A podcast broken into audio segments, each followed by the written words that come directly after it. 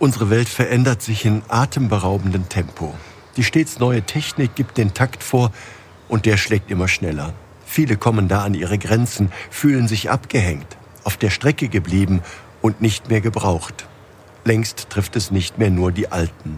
Die schnellere Entwicklung bei all den Dingen, die uns in unserem täglichen Leben umgeben, vom Handy bis zum autonomen Rasenmäher, werden wir kaum aufhalten. Umso wichtiger ist es, dass wir ein ganzes Leben lang am Ball bleiben. Lebenslanges Lernen, das ist angesagt. Unsere Ausbildung, die man früher nach der Schule, der Uni oder spätestens mit dem Meisterbrief abgeschlossen hatte, die hört nie mehr auf. Immer wieder müssen wir Dinge ganz neu lernen, uns permanent weiterbilden. Hier gibt es viele gute Angebote unserer katholischen Bildungswerke, für die ich sehr, sehr dankbar bin. Wichtig erscheint mir auch, dass wir voneinander lernen. Der Wissenstransfer, der geht längst nicht mehr nur von den Alten auf die Jungen. Enkelkinder zeigen ihren Großeltern am Handy, wie man Infos aus dem Internet bekommt oder Bilder in die Familiengruppe hochlädt.